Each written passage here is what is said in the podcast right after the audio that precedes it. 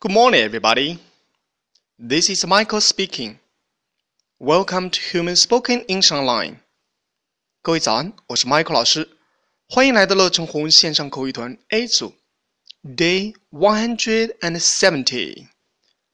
Here we go. 早晨你起床去上学的时候，有没有觉得很冷？那种刺骨的冷。这时候你可以说 ：“It's freezing cold.” It's freezing cold. 啊，好冷啊，刺骨的冷。Freezing，刺骨的。Freezing，cold，寒冷。OK，完整来一遍。It's freezing cold. That's all for today. See you next time.